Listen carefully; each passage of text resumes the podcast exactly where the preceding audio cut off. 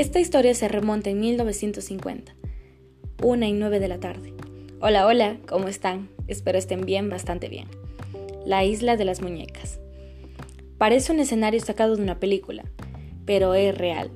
Existe una isla ubicada en el centro sur de la Ciudad de México, en la que reinan miles de muñecas antiguas, abandonadas, a modo de ofrenda. Algunas de sus cabezas se exhiben clavadas en estacas, mientras que en otras permanecen colgadas de los árboles.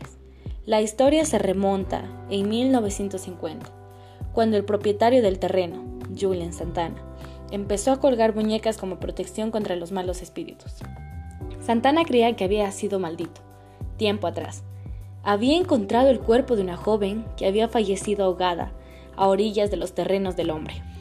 Empezó a convertirse en protagonista de episodios paranormales.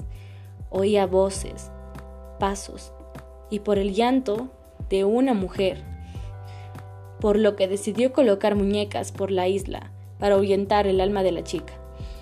Su obsesión llegó hasta tal punto que pasaba las horas buscando muñecas en la basura y en los canales de Cuencomango.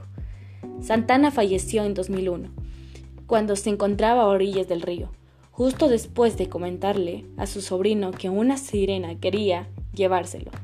Ahora, el lugar se ha convertido en el sitio turístico y las autoridades de la región se plantean crear un museo para conservar las muñecas.